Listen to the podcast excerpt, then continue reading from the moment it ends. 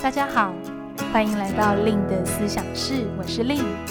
我是一名猎头职涯教练，同时也是思想公司的创办人。思想团队致力于提供最专业的猎才服务与求职职涯课程。在思想室中，我会和大家来分享我的猎头经验、求职与职涯议题，希望陪伴大家不只找一份工作，而是找一个人生的可能。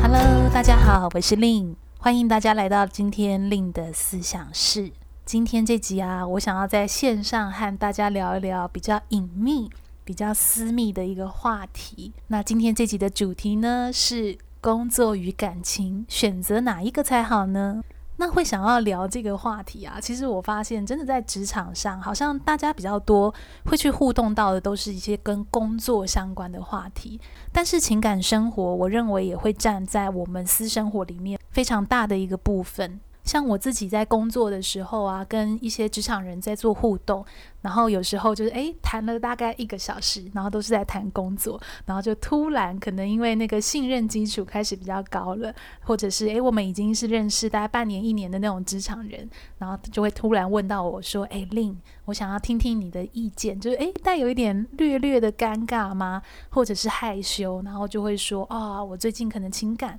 呃遇到了一些什么状况，然后可能跟工作会有一些冲突的地方。”所以想要听听看我的想法会是什么，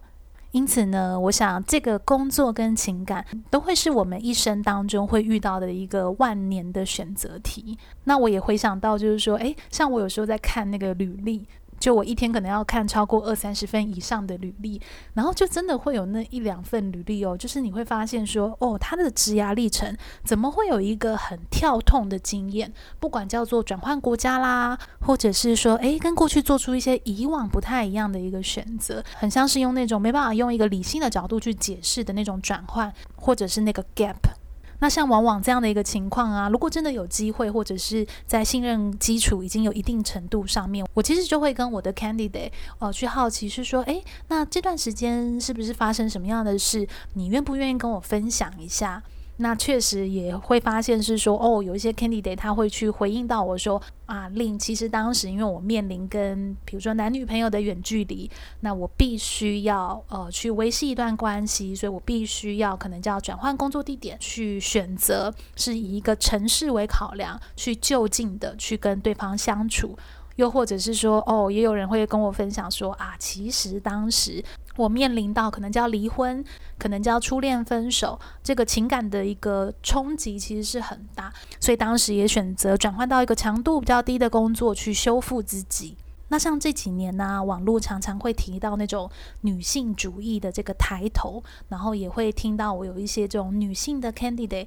就会跟我分享到他们的一些心情，比如说届临到了一个适婚年纪，哦，想要保有事业，可是好像坊间又会跟他们说啊，其实女生可能你必须要在婚姻或者是事业去做取舍。我想，其实这样的一个说法也不一定只发生在女生身上，很有可能就是，诶，男女生我们到了一定的人生阶段，开始要去考虑的角度不一样，又或者是社会给予我们所赋予的这种角色，他必须要去扛的责任，也会变得不像二十几岁刚出社会的时候那么相较的单纯。所以，像刚刚跟听友们分享的这些情境，真的都是我在实务上会遇到的一个状况。那我其实想要分享这集，是想要跟大家表达，就是说，诶，其实感情它也是很重要的。但我想，我们站在职场上的角度，好像会觉得说，哦，我去谈感情，我是一个很脆弱的，或者是这个是一个比较羞于启齿的一个状态。那在这样子的一个情况下，可能也会导致我们不一定有一个比较健康的方式去面对工作跟感情的这种权衡，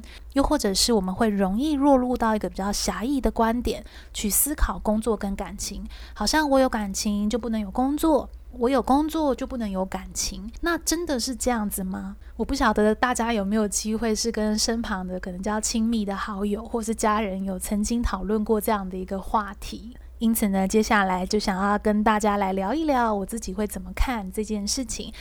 这就是今天想要和大家分享的一个灵感，想要来跟大家聊一聊，诶，到底面对这个工作跟感情，我们还有没有一些不太一样的一些想法？那不晓得对于听友们来说，你会联想到工作跟感情，你第一个想到的反应会是什么呢？我记得有一次啊，我在做那个公开讲座的时候，然后在讲座结束后，有一个读者，然后他就跑来问我一些他的想法。然后这个问题让我印象好深刻哦，就她是一个女孩子，然后大概是届龄就是可能三十上下的女生，然后是在一间非常不错的公司呃上班，然后已经也透过这个五六年的努力，也爬到了一个不错的一个小主管的职位。那他就带着非常困扰的眼神，就跟我分享他最近遇到的一些心情。那我记得他那时候一过来询问我的一些想法，他其实就非常直接，就是像今天的这个标题，他就说：“Lin，如果是从你的角度，呃，工作跟感情，他是不是真的不能兼具？”然后我就有点好奇，因为诶，好像他第一句的提问就已经是一个看似非常结论的句子，就是他直接去有一个预设，是说工作跟感情，他其实就是不能同时兼顾。所以我就蛮好奇，就是说，诶，怎么他的问题，他其实好像已经是一个他思考过的结论句。那我就好奇的，我就问他说，诶，那你可不可以跟我多说说看，你的这个想法是怎么会突然有这样的想法呢？那他就缓缓地跟我分享说，因为他现在也届龄到了一个适婚年纪，然后又有这样子的一个呃四五年的一个经验，已经有一个很好的职涯的打底期。那他接下来其实更期待往一个就是 leader，呃，就是更大的一个主管职去前进。那没想到就是说，诶，他把这样的心事跟他身旁的人分享。那他身旁的人就跟他讲说：“诶，那如果你想要继续这样发展，那你可能必须要跟你男朋友分手，你才能够有更多的时间啊，或者是说更有那个野心继续上去，而不是就选择在这样的一个关系里面。”所以这样的一个声音，其实导致他有点难过，因为他毕竟是处在一个其实他认为还不错的关系。那对他来说，他的角度也是希望能够去更兼顾在工作跟关系上面的一个平衡。所以也就导致说，哦，他听到这样子别人给他的一些建议，反而就会更纠结，已经心情是一个出于很纠结，很想要去找到一个正向的方式去调整现在的状态。结果没想到得到这样的一个回应，反而让他开始怀疑自己。怀疑自己接下来走的路是不是？难道就只能这样子，只能非黑即白的选择一个部分？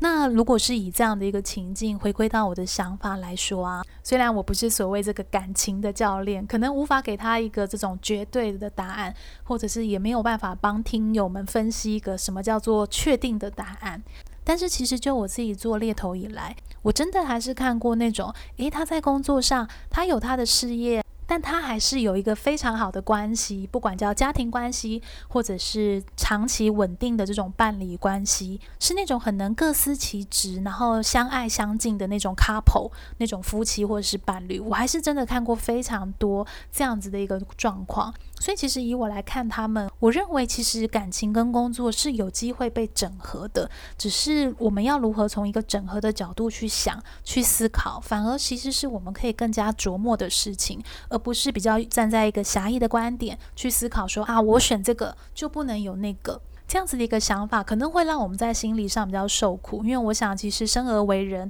每个人都会有一种被需要的需求，或者是每个人都会有那种需要与人连接，在心灵上 connect 的那种需求。它可能不一定只来自工作，它也可能来自于跟父母的感情关系，跟我们亲密好友的感情关系，甚至是跟所谓伴侣的这种关系。那如果我们是想要从这种整合的角度来出发，那我们又可以怎么来做呢？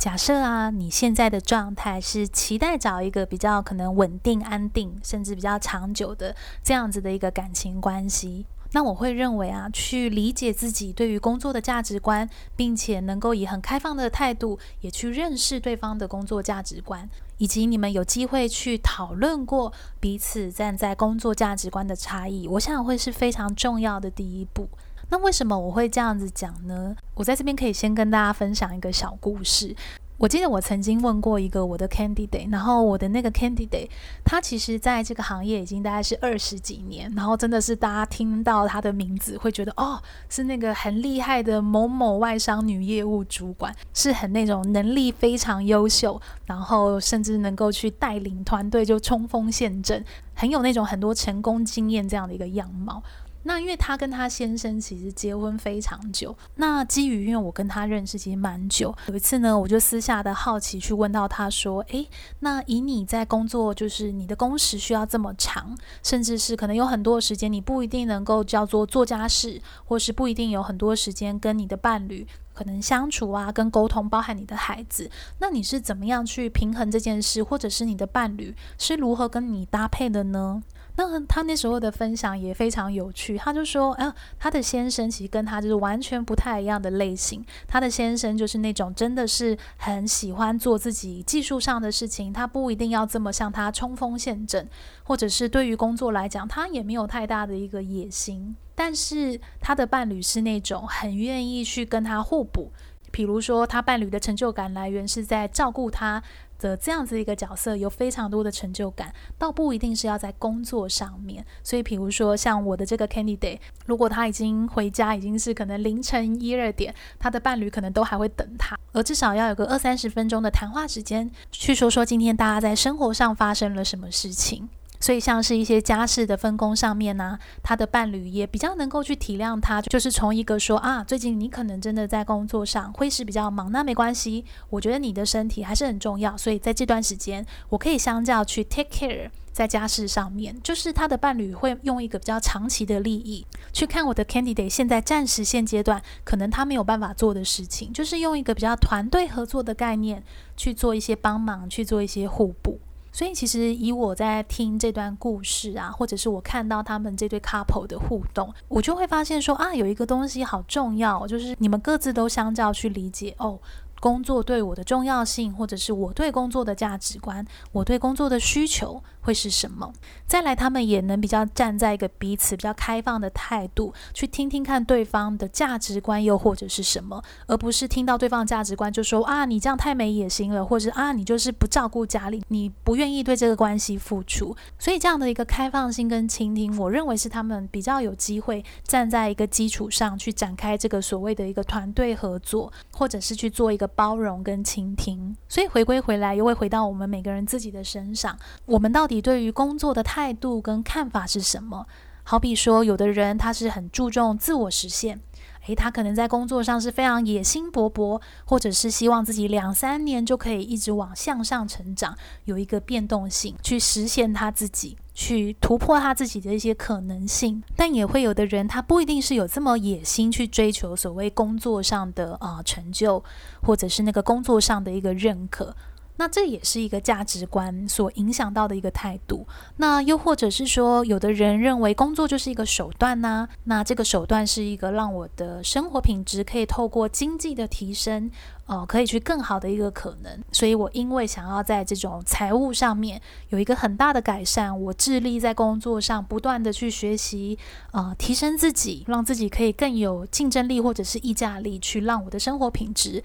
可以过得更好。又或者是说，有的人可能认为说，哦，那工作就是一个兴趣啊，我想要做一些跟我兴趣有相关的，他可能不一定要赚很多钱，但是是可以让我充满着意义感，充满着在改变一些什么的热情在工作上面。那所以像这几个情境，都会是基于我们对工作的价值观，而导致我们会有不太一样的看法，或者是我们不太一样的一个做法。那这也会回归到我们今天在 Podcast 一开始分享的那些状况，比如说啊，我面对到了远距离。我到底应该怎么样去做取舍，或者是啊，我面对到了我自己的职涯，开始要往一个阶段性的角度去发展。那到底我的工作跟感情能够怎么样去选择？那像这些工作跟感情加在一起的选择题，其实先回归到彼此的价值观跟自己知不知道自己的价值观就会非常重要。否则我们会很有可能陷入在那种瞎忙。我指的那种瞎忙是，就是很执着在工作的一个成长，或很执着在一个工作上面的认。可，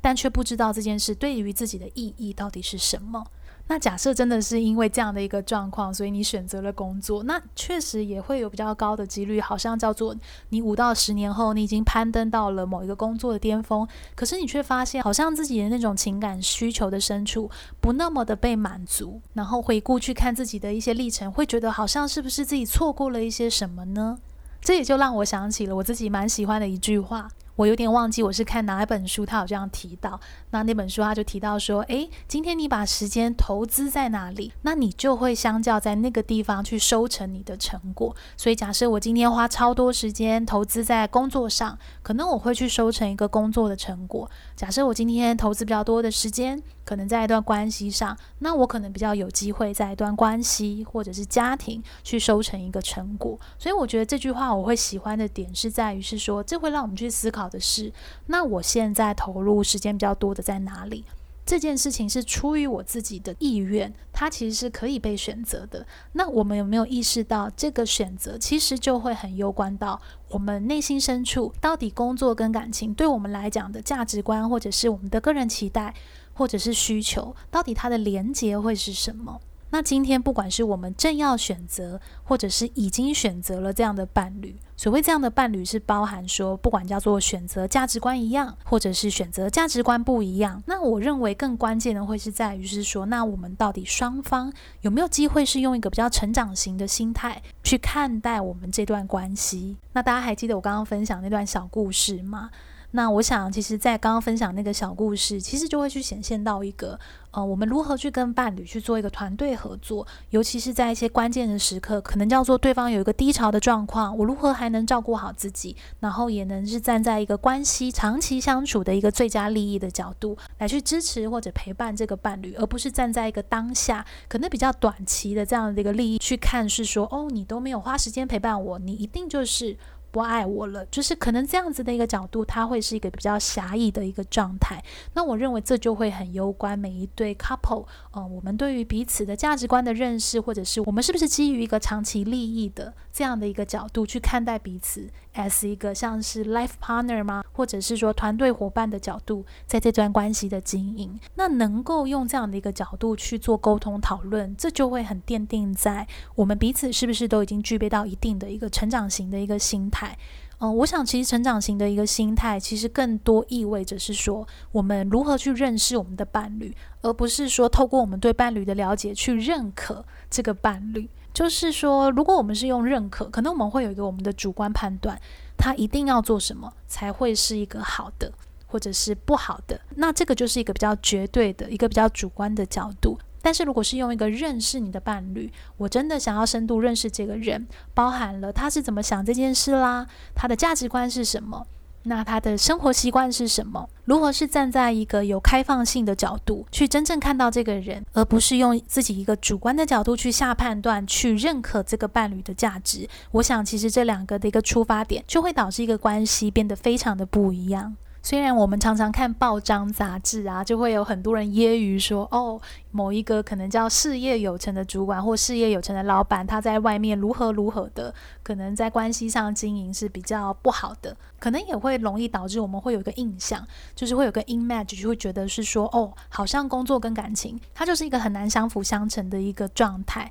但我其实还是想要再次去分享我的经验是，像我们刚刚讨论到这种比较能基于成长心态啊。团队合作啊，或者是基于一个比较开放、尊重、包容的角度去看待对方的一个价值，或者是看待对方在这段关系的那种正向投入的意图。通常这些特质呢，它其实跟工作一点都不冲突。这些特质它也是能够被带到工作场域上的。所以通常我就会发现说，诶，我真的认识很多 candidate，他在他的工作是一个非常好的主管，甚至是他可以 as 一个非常棒的 coach 或者是 mentor 去带领他的团队，然后团。团队也都非常喜欢他。往往这样的人，他们也会有一个成功幸福的一个情感关系，包含在家庭啊，或者是这种伴侣关系、亲子关系上面。所以，工作跟感情，我在他们身上看到的是，真的有机会被整合，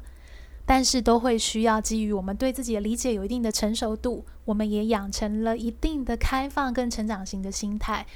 并且愿意去坦诚自己的需求跟脆弱。与我们的伴侣去进行一个互动，那当然这样的一个角度，并不是只有一方去做就好，可能也会去去，可能也会需要两方，但都能够有这样的一个想法跟心意，才有机会能够去讨论一个对双方来说的最佳方案。不过啊，我觉得以上这些分享，其实说起来好像听起来很简单，但做起来真的是很难的，而且这个做起来是很需要时间的。如果我们想要拥有这种整合的智慧啊，也会很攸关我们愿不愿意在后天，就是诶，在生活中努力的去实践，去磨圆自己的一个性格，或是磨圆一些自己。本来没有那么完整的一些见解，进而有能力的呢，去经营出一段品质比较好的一个关系，甚至是把自己这样子的一个心态跟思维带入到工作里面。那其实你会发现，那工作跟感情生活好像它还是有共通点，好像它还是有一个一致性，而不是我工作需要一个样子，在关系又需要一个样子。那我到底自己又是什么样子，我却不太清楚。那这就好比人家坊间常常会提到的一句话，就是：诶，你必须要先有能力照顾自己，你必须要先有能力爱自己，你才会比较能够去设身处地的去懂怎么样去爱一个人，或者是经营出一段关系。那我想今天我们在线上的时间也差不多了，不晓得听友们你现在听到这边，你现在感觉是什么呢？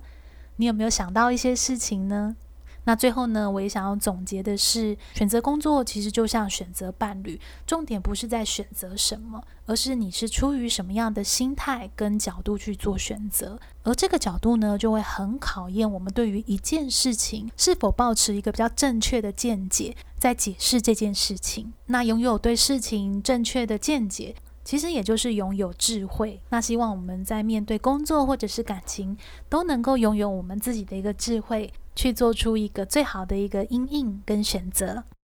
很谢谢大家今天在线上的收听跟陪伴。那在最最最后，也跟大家小小的预告一下，嗯，因为疫情的关系呢，我们目前上半年的公开课都已经是转成线上进行的部分了。那如果呢，你是想要预约这种所谓一对一的职涯咨询，或者是一对一的盖洛普优势解读，一样还是可以透过远端视讯的方式做进行。那预约方式呢？或者是你不太确定自己需不需要这样的一个职涯咨询，或者是职涯咨询真的能够为自己带来帮助吗？像这样的疑惑跟好奇呢，都很欢迎你可以加入我的 Line@ 官方账号 at link careers。加入后呢，你就可以跟助教做预约，或者是讨论一些你对于一对一咨询不太确定的疑惑。那加入的方式呢，也帮大家整理在 Podcast 的内容下方的连接当中。那如果你喜欢今天这集的 Podcast 主题呢，也别忘了可以在 Apple Podcast 给我一个五颗星的鼓励。如果能够留下一些你的想法，那就真的太好了。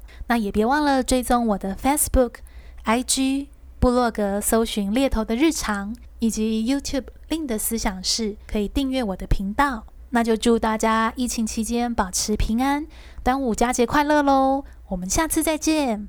拜拜。